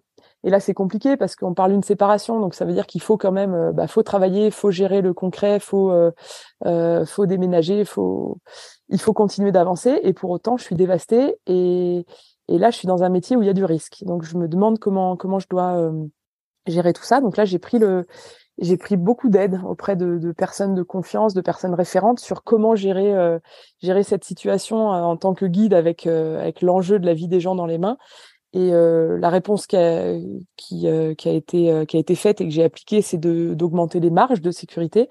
Donc c'est-à-dire d'être dans un d'avoir énormément de, de marge moi par rapport à l'encadrement que je pouvais faire. Donc j'avais si tu veux mon programme de course prévu avec les clients et puis cette décision d'augmenter les marges pour me mettre pour ne pas nous mettre en danger. Et donc je me retrouve à dire aux clients les uns après les autres désolé, je ne peux pas faire ce qui est prévu. Euh, c'est pas raisonnable. Dans mon état, je ne me sens pas capable de guider des courses de, de cette difficulté-là. Donc, je vous propose bah, de vous trouver un autre guide qui soit capable de, de faire le programme prévu. Et là, quasiment tous mes clients à cette époque-là me répondent unanimement non. On reste avec toi et on fait ce que tu peux faire. Et en fait, euh, si tu veux, c'est un aveu de faiblesse en tant que guide de dire euh, je n'ai pas les capacités de guider euh, telle course. Et en fait, à en avoir parlé avec mes clients euh, à la suite de ça, euh, tous ils expriment la même chose, c'est de dire pour eux c'est extrêmement rassurant d'avoir un guide qui est capable de dire je ne suis pas capable de ça, parce que ça veut dire que quand il le dit pas, il est capable et il le sait. Et donc en fait, ça, ça, leur a prouvé de moi une très grande euh, objectivité sur sur mes capacités et sur ce que je peux gérer ou pas. Et en fait, ça a créé des liens extrêmement forts. Et tous mes clients de cette époque-là sont restés mes clients. Et, je trouve le clin d'œil magnifique parce que moi à l'époque j'étais très touchée. Je me disais, je prends de l'argent à ces gens pour même pas accomplir leurs rêves. Et en fait c'est surtout qu'on a créé un lien humain qui est, qui est très très fort et qui fait qu'il y a de la place pour bah, pour les aléas de la vie. Donc là c'était c'était moi qui avais un aléa, mais en fait les années passent la clientèle, elle est très fidèle et donc les aléas, on les enchaîne quoi. Un coup c'est eux, un coup c'est moi. Il se passe plein de choses dans une vie quoi. Donc euh, en fait, ça a créé un lien qui est solide au-delà de juste euh, l'apparence de on n'a pas peur, c'est pas dangereux, on y va, on fait le programme point barre. On a créé un lien bien plus profond que ça parce que justement, moi j'ai aussi apporté ben toute mon honnêteté au-delà de, mon hyper euh, sensibilité et de mon hyper émotivité. J'ai beaucoup d'honnêteté par rapport à ça et je leur prouve que je le gère. C'est-à-dire que oui, j'ai des émotions, mais par contre, je sais fonctionner avec. Effectivement, ta réponse euh, est très éclairante et je pense inspirante, euh, parce qu'il y a beaucoup de gens qui se reprochent leur peur. C'est vrai qu'on on aborde maintenant un, un, aspect qui est quand même assez important dans ton, dans ton parcours et dans ta vie, un exploit. C'est pas un aspect d'ailleurs, pardon, c'est un exploit. Euh, que je veux que tu que tu expliques à, à ceux qui nous écoutent, euh, qui est cette cette ascension euh, d'El Capitan, euh, qui est donc ce, ce, cette formation rocheuse, ce sommet qui fait 900 euh, mètres, je crois, de d'altitude, qui se trouve dans le Yosemite aux États-Unis. Donc, je j'invite ceux qui nous écoutent à, à, taper sur internet El Capitan et vous allez trouver tout de suite des photos pour pour essayer de vous rendre compte un peu de quoi on parle, parce que alors même si pour y avoir été euh, et l'avoir vu de en vrai, les photos, comme souvent en montagne, malheureusement, ne rendent pas très bien. enfin, en tout cas, ne donnent pas la pleine mesure du bestiau. Euh, mais c'est une formation rocheuse qui est extrêmement connue dans le monde de l'escalade. Et donc, tu t'es lancé dans ce défi de gravir El Capitan seul. Oui, alors, alors effectivement, c'est c'est pas arrivé euh, tout d'un coup. Hein, ça a été une construction sur, euh, on va dire, une dizaine d'années de pratique de l'escalade là-bas dans le parc du Yosemite. Mais euh, je te remercie de parler de ça parce que c'est non pas pour l'exploit euh, technique en tant, que tel, en tant que tel, qui est pas euh, qui est pas ce que j'aime mettre en avant, mais plus sur le le vécu que moi j'ai eu autour de ça. Et c'est ça que je trouve intéressant de partager. Donc El Capitan, effectivement, c'est une paroi qui est qui fait donc presque millimètre de haut, qui est déversante pour la plupart du mur. C'est ça penche en arrière, hein, vraiment. C'est très très chouette pour les visiteurs. donc c'est un parc national aux États-Unis qui est très très très visité extrêmement visité. Et quand on rentre dans le parc en voiture, moi, ce que je trouve génial pour les visiteurs, c'est d'y aller la nuit parce qu'en fait, on a ce, ce mur euh, qui est, qui est, qui est ponctué de plein de petites, euh, plein de petits points lumineux qui correspondent en fait au frontal, aux lampes frontales des grimpeurs qui sont dans le mur. Parce qu'en fait, donc cette, ce type d'escalade, de ce genre de parois euh, immense et, très difficile, on appelle ça les big walls. Qui, c'est en fait, ce sont des murs qui sont trop longs pour être gravis à la journée. Donc, on va devoir faire l'ascension sur plusieurs jours et, euh, et, donc dormir à flanc de paroi. Mais comme la paroi est déversante, on va utiliser des plateformes euh, qu'on suspend au rocher, qui s'appellent des portes à ledge, donc des petites vires euh, portables, qui sont ni plus ni moins des, des lits de camp suspendus, en fait, des structures métalliques avec une toile tendue à l'intérieur. Et on dort à flanc de paroi, pendu dans le vide, pour pouvoir continuer à grimper le lendemain et venir à bout de cette immense muraille. Et c'est ce qui fait qu'en tant que en tant que visiteur du parc, ben tu, le soir, tu vois les tous les, les lumières des grimpeurs qui s'allument, et là tu prends la mesure de la face. Et généralement, moi je, moi je dis que ça doit être génial de visiter le parc Yosemite quand on n'est pas grimpeur parce que c'est juste c'est juste beau et impressionnant. Quand tu es grimpeur et que tu débarques là-bas, ben ça fait mal au ventre quoi. Et du coup, euh, du coup, moi, je, j'ai, alors, euh, avant, avant de faire cette fameuse ascension en solitaire, euh, ça fait une dizaine d'années en fait que je vais presque chaque année grimper aux États-Unis parce que les États-Unis c'est euh, c'est euh, une des mecs mondiales de l'escalade avec des rochers, des formations rocheuses très intéressantes, un type d'escalade très particulier avec beaucoup de fissures qu'on n'a pas forcément en France et en Europe. Où on a une escalade plus de face sur un rocher calcaire, alors qu'aux États-Unis, on va avoir euh, beaucoup de, de granit, de grès, des rochers plus, plus striés de fissures, et donc où les techniques sont très différentes. Donc moi, c'est un petit peu mon, mon plaisir euh, chaque automne, euh, une fois que j'ai fini la saison, d'aller grimper aux États-Unis pour voilà découvrir tous ces tous ces parcs incroyables. Et donc, j'ai fait pas mal d'ascensions dans le parc Yosemite, notamment plusieurs fois l'ascension d'El Capitan, mais alors à chaque fois encordé de deux donc avec euh, quelqu'un qui grimpe pendant que l'autre l'assure, et puis après euh, on se rejoint, on inverse les rôles et on, et on alterne comme ça euh, la difficulté chacun notre tour. Et puis, et puis la fameuse année de cette séparation dont je t'ai parlé tout à l'heure, qui a été un, fait quand même assez marquant dans ma vie, hein, une d'une violence un peu émotionnelle qui m'a qui m'a qui m'a marqué. Cette année-là, donc euh, j'étais euh, j'étais en larmes euh, dans les bras d'un copain qui essayait de me remonter le moral, qui était très mal à l'aise face à face à toute cette tristesse bien justifiée et qui pour me remonter le moral par hasard utilise l'expression en me disant mais si tu vas y arriver c'est dur c'est comme quand tu es au pied d'El Capitan parce qu'il sait que j'aime cette escalade là c'est comme quand tu es au pied d'El Capitan bon bah là tu es en solitaire mais tu vas y arriver et là, je sais pas pourquoi, il y a eu un déclic dans ma tête. J'ai entendu ces mots dans la même phrase, El Capitan, solitaire. Et ça a été une révélation. Alors c'est dingue hein, de se dire que qu'un destin il se joue à si peu de choses, à l'expression utilisée par un ami euh, dans un moment de difficulté. Et j'ai mis ça dans un coin de ma tête. Ah, je t'avoue que je me suis pas dit ouais je vais faire l'escalade d'El Capitan en solitaire parce que c'était euh, euh, la marche était immense, ça me semblait démesuré comme comme objectif, bien trop prétentieux, etc. Mais en tout cas l'idée m'a donné un courage fou pour me sortir de ce pas-là et puis, euh, alors que le solitaire, c'était pas quelque chose qui m'avait attiré avant. Hein. C'était euh, autant il y a des gens qui ont rêvé de ça toute leur vie, moi pas du tout. Déjà parce que j'y voyais que la notion de risque et que moi j'aime pas ça, le risque euh, inutile. J'aime bien, j'aime bien minimiser complètement le risque. Donc le solitaire, ça me semblait, ça me semblait pas pas intéressant pour moi. Et en fait, à, avoir ce, ce déclic-là, bah, j'ai commencé un peu à, me renseigner, à, à, voir au niveau des techniques. Et il se trouve que donc euh, j'ai découvert que c'était tout à fait possible de faire du solitaire auto-assuré, c'est-à-dire que tu utilises des cordes pour t'assurer en cas de chute, donc où tu prends presque pas plus de risques qu'en cordée. Par contre, c'est assez fastidieux à mettre en œuvre parce que voilà, ça fait beaucoup plus de logistique et de, et de manipulation des cordes, etc. Et, euh, et puis il y a aussi toute la dimension euh, émotionnelle où tu es seul, donc euh, donc c'est plus compliqué à gérer. Mais je découvre la, possibilité de pratiquer ce solitaire-là et je me dis ah quand même, je sens qu'il va falloir que j'essaye. J'avais donc mon voyage prévu à l'automne avec une copine pour aller grimper justement ces gros murs et quelques semaines avant, la copine se blesse et ne peut pas partir en voyage. Donc moi j'ai mon billet d'avion, pas remboursable. J'ai cette idée au fond de ma tête de me dire j'aimerais bien essayer le solitaire un jour. Et, euh, et donc l'occasion se présente, je dis je j'y vais. Donc je pars aux États-Unis, alors toujours avec beaucoup de beaucoup de complexes, donc j'en parle à personne. Personne n'est au courant de ce que je vais faire là-bas, même si moi dans ma tête je sais très bien ce que je vais faire. Je vais grimper en solitaire. Je pars avec tout mon matériel, euh, très discrètement, en mettant sur les réseaux que je vais voir des copains quoi. Et puis euh, même les copains sur place, je crois que je leur en parle pas trop, et donc je me voilà, je vais discrètement au Yosemite, je porte mes sacs au pied de la paroi et je me lance dans un premier mur en solitaire, alors beaucoup plus petit qu'El Capitan. Euh, et je partais à la base pour cinq jours d'escalade. Et puis en fait, cette expérience, elle a été compliquée parce que j'ai fait euh, fait une chute, ce qui arrive euh, ce qui arrive régulièrement, hein, et on est encordé justement pour pour prévenir ce genre de, de choses. Donc c'est pas il y a rien d'extraordinaire, si ce n'est que ça m'a quand même vachement impressionné de faire une chute. J'ai dû dû tomber de de 8-10 mètres euh, dans la paroi. Il m'arrive rien de plus que ça. Et, euh, et, en fait, je suis tellement impressionnée par, euh, par toutes les émotions que ça, que, ça, que ça a généré que du coup, je me mets à ralentir. Et comme dans la paroi, ben en fait, tu hisses des sacs avec la quantité d'eau et de nourriture pour la totalité de l'ascension. Et ben, je me rends bien compte que je vais manquer d'eau parce que je vais pas assez vite par rapport au, à ce que j'avais prévu et donc à la quantité de d'eau que j'avais emportée.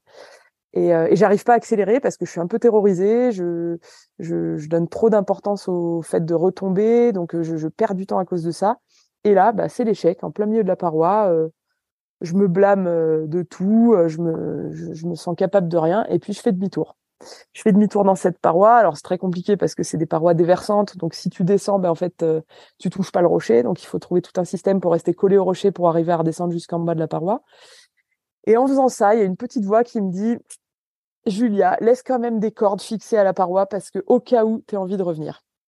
Et donc en fait, j'équipe la paroi à la descente avec mes cordes en me disant au pire des cas, je reviendrai chercher mes cordes dans quelques jours quand je me serai calmée. Et je descends de la paroi et j'arrive au pied de la paroi et là bah devine quoi, je mets un pied au sol, je me dis j'ai déjà envie d'y retourner. Et sauf que bon, j'ai quand même euh, vécu un échec cuisant, je me euh, je me complexe vachement de ne pas avoir réussi. Et donc je me dis, bah alors le deal, c'est que tu redescends, tu te, tu te refais une santé, euh, tu manges, tu bois, tu dors, euh, tu te reconcentres, et tu, je veux te voir euh, guerrière, quoi. Je veux te voir revenir avec vraiment un truc indestructible parce que c'est fini de pleurnicher, tu, tu vas en haut, quoi. Et donc je prends le temps de me, me, me recomposer un peu mentalement en vallée, et je repars sur les cordes que j'avais laissées fixées pour reprendre l'ascension là où je l'avais laissée. Et là, euh, bah, métamorphosé. En fait, j'ai une, une, grosse volonté. Euh, le fait d'avoir, tu vois, touché ce sentiment de, de, vraiment de nullité, de me dire euh, euh déjà t'es pas capable de rien, et puis en plus t'as été prétentieuse de croire que t'allais faire du solitaire alors que t'es t'en es pas capable. Ça a été tellement dur de me de me de me blâmer de tout ça qu'une fois que j'ai réussi à le dépasser, j'avais une vraie énergie de guerrière. Et donc j'accomplis ma première ascension en solitaire cette année-là et je découvre un, un rapport avec moi-même et à l'effort et à la difficulté qui est génial. Qui est génial parce qu'en fait, j'ai traversé tout ça avec toutes mes émotions et, et, euh, et tout ce, toute cette dévalorisation que je suis capable d'avoir avec moi-même et je l'ai surpassé pour en faire un truc dont je suis hyper fière. Euh, à se dire bah ouais, je suis en haut de cette paroi qui est une des parois les plus déversantes des États-Unis, certes pas la plus longue, mais par contre qui est un vrai exploit à mes yeux. Et je suis arrivée en haut toute seule et je dois rien à personne. Et en fait, ça correspond à la fin de bah, des années de formation à l'école où euh, où j'avais l'impression que être comme j'étais, ça n'allait pas. Ça correspond aussi à la fin de cette très longue relation où j'avais fait énormément de choses en couple et où je me demandais si euh, si j'étais moi-même responsable de mon succès ou si je le devais à mon ancien compagnon.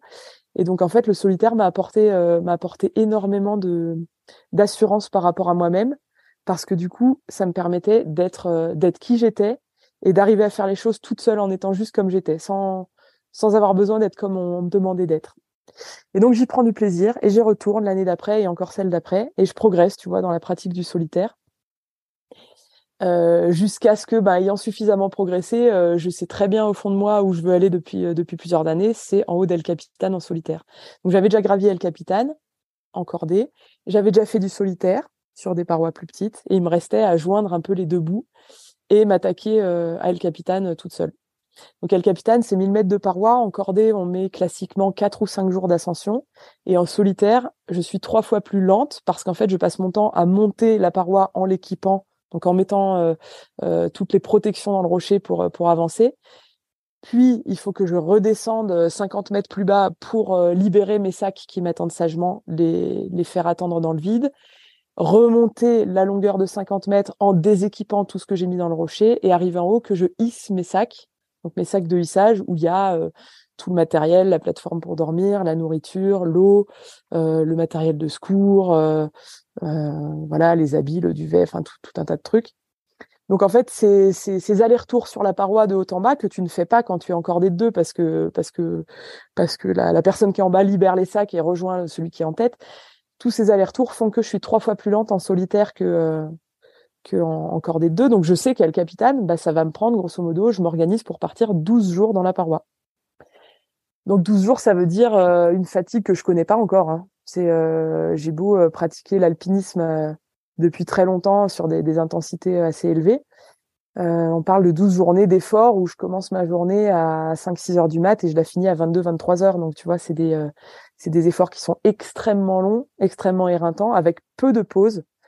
Parce qu'en fait, quand tu grimpes en cordée, au moment où tu assures l'autre qui est en train de grimper, toi tu te reposes. Enfin, c'est un repos relatif, faut être concentré sur la corde, mais je veux dire ton corps se repose, tu peux laisser un peu aller ta concentration, tu es un peu moins focus. Quand tu es tout seul, en fait, tu es toujours en activité. quoi. Sur 60 euh, minutes euh, dans une heure, il y en a 59 qui sont occupés et, euh, et la minute que tu prends à te reposer, tu es presque à, à, culpabiliser parce que c'est du temps de perdu. Donc en fait, c'est des journées qui sont vraiment très intenses et là, je m'apprête à en mettre 12 d'affilée et je sais pas comment mon corps va réagir à tout ça. Et, euh, et, puis sans parler de ça, il y a aussi bah, l'autonomie de 12 jours. Ça veut dire que les sacs avec lesquels je pars, ils sont extrêmement lourds et il faut que je les hisse. Donc je les porte pas sur le dos, hein. ça c'est absolument impossible. Mais euh, je vais avoir un système de donc j'ai une corde indépendante pour mes sacs qui sont attachés à une corde à part et je vais les hisser sur cette corde-là en faisant des techniques de mouflage, donc de démultiplication de la force pour arriver à, soulever le poids. Donc euh, là, quand je pars pour les 12 jours, je vais avoir 120 kilos de sacs en plus du matériel technique que j'ai sur moi et sur la paroi quand je l'équipe. Donc j'ai 120 kilos de d'eau, de nourriture, etc. Donc je suis absolument incapable de soulever 120 kilos toute seule. Donc j'ai tout un système de, démultiplication des forces qui est très efficace. Moi je démultiplie à peu près par trois les forces. Ce à quoi il faut rajouter euh, les frottements qui font qu'en fait c'est pas 40 kilos, c'est bien plus que ça que je vais hisser. L'inconvénient de ça, c'est que euh, démultiplier la force, tu démultiplies aussi la longueur de ce que tu hisses. C'est-à-dire que si j'ai trois fois moins de poids, bah, j'ai trois fois plus de longueur de corde. Donc en fait, au lieu de hisser mes sacs sur 1000 mètres, je vais en fait les hisser sur 3000 mètres. Donc ça, rend l'ascension encore plus fastidieuse. Donc voilà, tout ça pour dire que cette année-là, j'ai la grande idée de me lancer dans ce défi-là, qui est euh, assez réaliste parce que j'ai pris le temps de le construire, mais qui par contre s'annonce être un, des trucs les plus durs que j'ai fait de ma vie, quoi. Un des plus gros challenges auxquels j'ai eu à faire face. Et ce qui est intéressant, c'est que je vais le faire avec euh, euh, tout ce qui me tout ce qui me compose, quoi. C'est-à-dire avec toutes mes émotions, avec euh, toute mon énergie positive aussi, et avec tout le désespoir que je peux avoir quand je suis au pied de cette paroi à regarder le sommet 1000 mètres plus haut, et qu'au terme de chaque journée d'effort où je vais travailler pendant 15 heures sans relâche, quand je lève la tête, j'ai grosso modo pas avancé depuis euh, depuis la veille, quoi, pas de, enfin depuis le matin même. Je t'interromps. Ouais, une seconde. Tu connais le, le mythe de Sisyphe? Oui. Donc, je rappelle pour ceux qui ne seraient pas familiers avec ce mythe, euh, donc c'est de la mythologie grecque, hein, mais euh, donc c'est un un, personnage de la mythologie qui a été puni par les dieux. Je vais pas revenir sur les raisons de sa punition, et cette punition consistait à devoir pousser un rocher sur euh, une pente d'une montagne, et une fois arrivé en haut, euh, de devoir recommencer, et ça éternellement. Donc euh, ce mythe qui a fait l'objet de plein d'interprétations, bien évidemment, euh, moi ça me, vu mon attachement à la mythologie, à l'Antiquité, quand je t'écoute, c'est que j'écoute ton ascension, et que j'ai écouté ton parcours, que j'ai écouté euh, ce que tu nous as partagé de ta vie, de tes émotions, de tes combats. Et c'est fascinant de, de percevoir le, le, enfin le, l'analogie qu'il y a entre ce mythe et ce que tu racontes là. C'est-à-dire que je ne sais pas si toi tu tu l'as déjà regardé sous cet angle-là, mais tu es sur une face, tu dois tirer ton rocher, tes 120 kilos de rocher, tu remontes, tu dois redescendre, tu remontes, tu dois redescendre, etc., etc., etc. Et puis tu es face avec, t'es seul. Et du coup, je, je me pose la question est-ce que le combat euh, intérieur, il est évident? Attends, non, je le reprends sous un autre angle. Parce que tu vois, par exemple, Camus, il a interprété ce mythe en disant que Sisyphe était en fait le seul maître de son destin. Disait il y a, guère de passion sans lutte. Et donc, euh, ça rejoint cette idée que développaient aussi beaucoup les stoïciens qui me sont chers. Euh, cette, cette fameuse phrase de Sénèque que je cite euh, souvent, hein, qui, qui disait à mes yeux, tu es tu es malheureux parce que tu ne l'as jamais été. Tu as traversé la vie sans affronter aucun adversaire. Personne ne saura jamais de quoi tu es capable, pas même toi.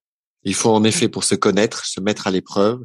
On apprend l'étendue de ses forces que grâce à l'expérience. En fait, ce que je, je j'arrive pas à mettre dans l'ordre les idées dans ma tête et par rapport à tout ce que tu viens d'exprimer et de partager, c'est que il y a un combat intérieur, il y a une volonté de, de se dépasser, c'est sûr, mais finalement, quelle est la poule et quel est l'œuf? Ouais, c'est ça, ça, ça, ça t'a apporté énormément de, de satisfaction. J'aime pas le terme bonheur parce que c'est très difficile à définir le bonheur. C'est très personnel, c'est très subjectif. Mais en tout cas, ça t'a comblé ce, ce, parcours, ces expériences. C'est, euh, je suis pas en train de conclure la conversation, hein, mais je rebondis maintenant parce que ce que tu viens de décrire, encore une fois, est très, euh, une illustration assez remarquable, je trouve, de, de, de ce qui se passait forcément à l'intérieur de toi. Et du coup, j'essaie de, de, comprendre si euh, finalement tu as eu la chance d'être aussi peu confiante. Tu as eu la chance finalement d'avoir ce jugement si dur, ce regard si que tu percevais comme dur des autres sur euh, tes émotions, sur ta façon de les vivre, de les exprimer, tout ce qu'on pourrait interpréter comme ayant été des difficultés de l'adversité, si finalement ça n'a pas été une chance pour toi parce que bah, sans ça, tu l'aurais jamais poussé ton rocher Et est-ce que du coup, toi, tu dirais pas que ce rocher, c'est ce qui t'a, ce qui a donné un sens, c'est ce qui a, ce qui t'a rempli, quoi? Oui, si. Je sais pas si c'est très clair. Ce que je dis, si, si, c'est, c'est très clair. Après, j'ai autant de mal à formuler ma réponse que tu as eu à formuler. La oui, c'est, pas un sujet qui est simple, mais par contre, c'est très juste ce que tu dis. Euh, euh, je, je, pense que moi, la vie m'a mise euh, très jeune dans dans des, des situations euh, douloureuses. J'ai eu des choses à, à, vivre qui ont été vraiment, euh, qui auraient pu être destructrices. Euh, après, j'ai, j'aime, j'aime beaucoup l'idée que que ce qui est important dans la vie, c'est pas ce qui nous arrive, c'est ce qu'on en fait.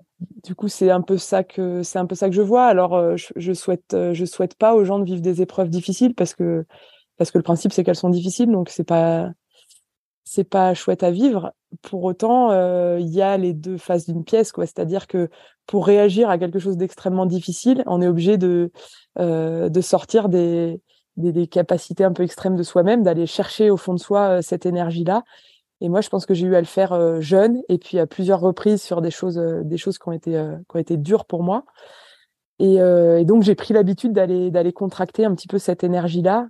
Et c'est extrêmement satisfaisant d'arriver à le faire, de ne pas de pas être démoli par euh, par les par les par les événements quoi c'est euh, euh, bah ça donne de l'espoir quoi ça ça donne du courage pour affronter ce qui arrive et donc euh, donc ça recommence si tu veux le caillou euh, c'est l'histoire d'une vie hein. le caillou il faudra passer son temps à le remonter mais par contre la chance que j'ai c'est d'avoir d'avoir pas mal d'expérience de l'avoir monté un paquet de fois en haut de cette montagne et El Capitan c'était le cas hein. ça a été été extrêmement fondateur pour moi comme expérience parce que justement euh, j'ai la preuve, j'ai la preuve de, de ce que j'ai pu faire.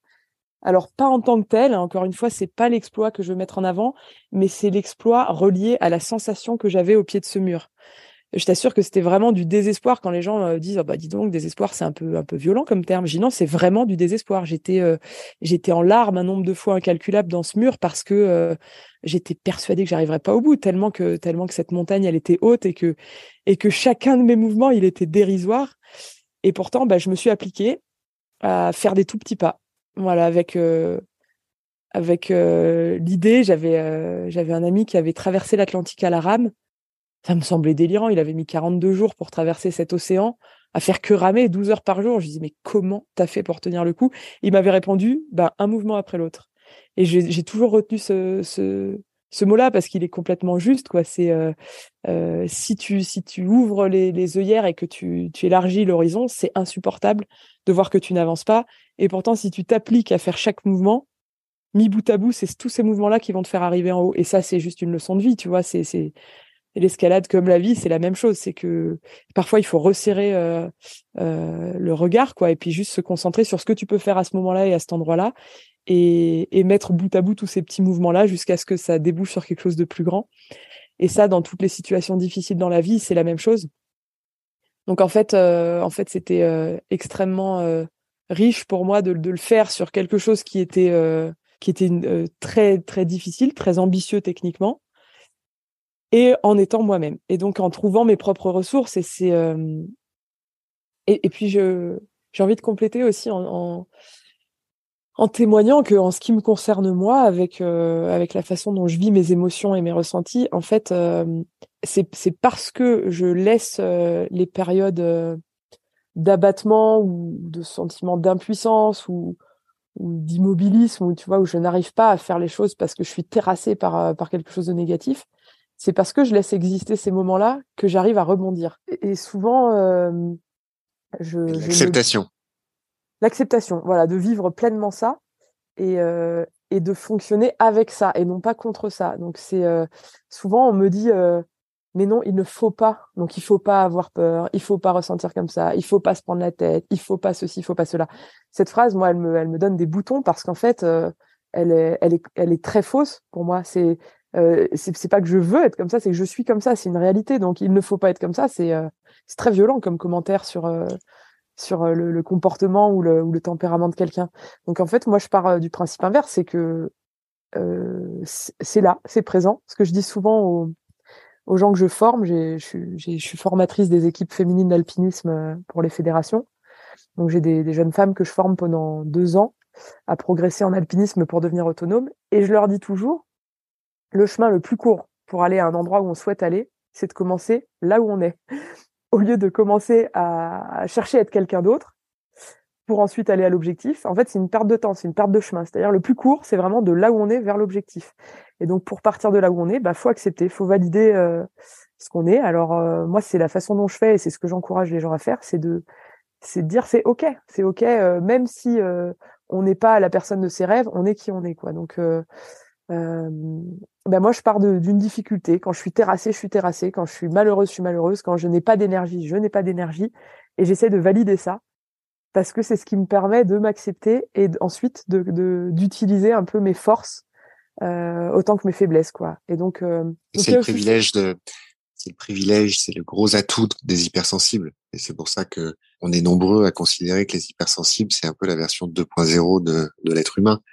Euh, c'est que quand on est hypersensible, on n'a pas d'autre choix que d'apprendre à accepter ses émotions. Je pense que tu touches du doigt quelque chose qui est extrêmement important et qui est important pour nous tous, c'est de savoir reconnaître et accepter ses émotions et, pas essayer de les dissimuler, de les effacer, de les faire disparaître, parce qu'à ce moment-là, on se consume, euh, consume notre énergie, on consume euh, une forme d'amour sur soi aussi. si on se refuse une émotion, on se refuse un peu soi-même, et donc ça aide pas à, s'aimer. Et, puis euh, je trouve que ça, ça nous prive aussi de la chance de pouvoir être euh, aligné, tu vois, d'être, euh, d'avoir une certaine congruence avec soi-même, et, cet alignement. bah, il permet de faire des grandes choses parce qu'en fait, quand on est aligné, on a une énorme ressource en soi, quoi. Alors, c'est sûr que si tu fais quelque chose qui est, qui est pas ce que tu voudrais dans la vie, etc., tu es, es très limité. Alors que quand tu te permets d'être toi-même et de, et de ressentir euh, tout ce qu'il y a au fond de toi, bah, ça te permet d'aller à un endroit qui est très juste et d'avoir beaucoup d'énergie pour ça et d'accomplir des choses qui sont importantes pour toi. Quoi. Donc, euh, euh, et puis de rayonner, de rayonner aussi tout autour, tout autour de toi du, du, bonheur de se réalité. Quoi. Donc, donc je pense que l'honnêteté avec soi-même, elle, elle apporte énormément. Après, après c'est un exercice, hein, c'est pas c'est pas simple à faire. Et puis, puis moi, j'ai passé une vie, mais mais c'est sûr que mon euh, mon hypersensibilité m'a forcé un petit peu à ça. Je l'aurais pas forcément fait si j'avais si j'en avais pas eu le besoin quoi. Donc euh, donc encore une fois c'est une chance. Ça, ça crée beaucoup de, de tourments mais c'est une chance aussi quoi. Je voudrais conclure par enfin je voudrais terminer avec euh, avec deux choses. La première c'est j'aimerais t'entendre sur sur ces deux principes, ces deux recommandations qui qui ont été énoncées par un auteur qui, qui m'est cher, qui s'appelle Jordan Peterson, qui est, qui est un auteur canadien contemporain, il est en hein. et euh, il, est, il, est, il, est, psychanalyste à la base, euh, professeur et autres, et euh, il a écrit un livre qui s'est vendu à des millions et des millions d'exemplaires qui s'appelle 12 Rules for Life, 12 règles pour la vie, où c'est voilà, des recommandations sur effectivement la manière de, de se construire, d'évoluer et autres. Et alors, c'est pas du tout du développement personnel à la petite semaine. Hein. C'est, c'est un cerveau extrêmement brillant, extrêmement cultivé, et chaque chapitre est absolument passionnant, tant au niveau des, des, des sources qu'il cite, des idées qu'il développe, etc., etc. Moi, c'est un livre qui m'a qui m'a beaucoup marqué, que, que je recommande à tous de, de lire. Je mettrai les références, bien évidemment, dans l'épisode, dans les infos de l'épisode. Et parmi ces douze règles, euh, il y en a deux qui l'énoncent et sur, sur lesquelles j'aimerais t'entendre. Euh, la première, c'est de se traiter soi-même comme si on était quelqu'un mmh d'autre qui a besoin euh, qu'on s'occupe de lui. Alors, je, je, le traduis là en live, donc du coup c'est peut-être pas parfaitement traduit, mais en anglais c'est treat yourself like someone you're responsible for helping.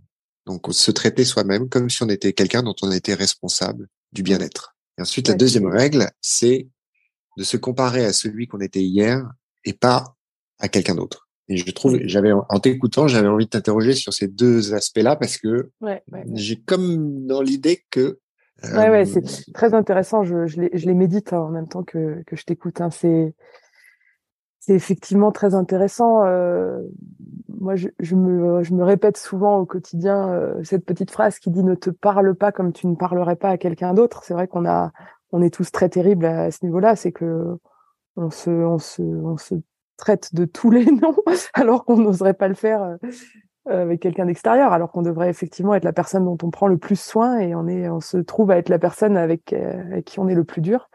Euh, il y a dans, dans, dans ce que tu as cité, il y a quelque chose qui me parle beaucoup, qui est de prendre soin de soi. Et en fait, moi, je, je vois beaucoup au fond de moi, comme au fond de, de, de chacun d'entre nous, un enfant ou en tout cas, en tout cas, quelqu'un qui a quelqu'un qui est blessé, qui a souffert, qui, s'est, qui, qui a grandi comme il pouvait, avec, euh, bah, avec des, des fêlures.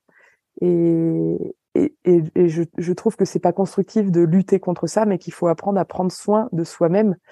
Euh, d'une part parce que euh, bah parce qu'il faut penser un peu ces blessures-là, et puis d'autre part parce que euh, finalement dans la vie personne pourra le faire à notre place. Même les personnes qui nous aiment le plus et avec qui on aura des relations les plus développées, ils sont pas là pour ça et euh, ils vont aider à avoir, à avoir un contexte pour pour y arriver mais le, le travail il faut le faire avec soi-même et c'est pas facile à faire donc donc il y a besoin de se le répéter il y a besoin de s'interdire de de se parler aussi mal que ça il y a besoin de, de prendre le temps de se consoler de de laisser de la place pour pour écouter ce, cette petite personne blessée à l'intérieur et euh, et lui proposer de fonctionner ensemble en fait et je pense que d'unifier un petit peu nos différentes facettes euh, qui sont plus ou moins euh, reluisantes, quoi. Hein, ben les unifier, ça donne vachement de vachement de puissance, en tout cas vachement de, de possibilités pour euh, pour faire des choses justes pour soi-même. Et que voilà, donc je suis tout à fait d'accord sur le fait de, de prendre soin de soi et d'essayer de trouver des, des, des, chemins un peu plus doux pour se traiter soi-même. Et puis sur ta deuxième ta deuxième citation qui me plaît beaucoup aussi effectivement, euh, je, je, je parlerai du fait que souvent les gens m'interroge sur mon esprit de compétition. Je dis alors, je n'ai pas du tout l'esprit de compétition par rapport aux autres. D'une part parce que c'est pas quelque chose que j'ai pratiqué, euh, donc euh, donc est assez difficile pour moi à faire. Euh, mais surtout parce que l'enjeu pour moi il n'est pas là, il n'est pas d'être meilleur que les autres, il n'est pas d'être toute puissante par rapport aux autres, c'est pas ça. L'enjeu il est de, de de revoir toutes ces barrières et ces limites dont je parle depuis depuis le début de la conversation, qui qui sont voilà, qui sont trop limitantes et pas satisfaisantes. Et donc le but étant pour moi de, de trouver des chemins pour les dépasser et, euh, et revoir la notion de possible. Et donc, euh, donc de se comparer à celui qu'on était hier, bah ça met en ça met en valeur en fait la progression qu'on peut avoir par rapport à soi-même. Et moi, c'est ça qui m'anime, c'est le fait de toujours chercher à faire mieux, euh, pas mieux nécessairement dans la performance, mais mieux aussi dans, dans, dans les qualités humaines, dans les qualités relationnelles, dans dans les choix de vie, etc. De toujours euh, de voilà, de pas se satisfaire, mais de, de, chercher à toujours faire mieux. Et je, je constate que c'est ce qui anime, euh, c'est ce qui anime mes, mes journées, mes, mes années et toute ma vie en fait, c'est de voilà d'essayer de, de, faire mieux que celle que j'étais hier à tous les niveaux. Voilà. je ne sais pas si ça répond à, ta question.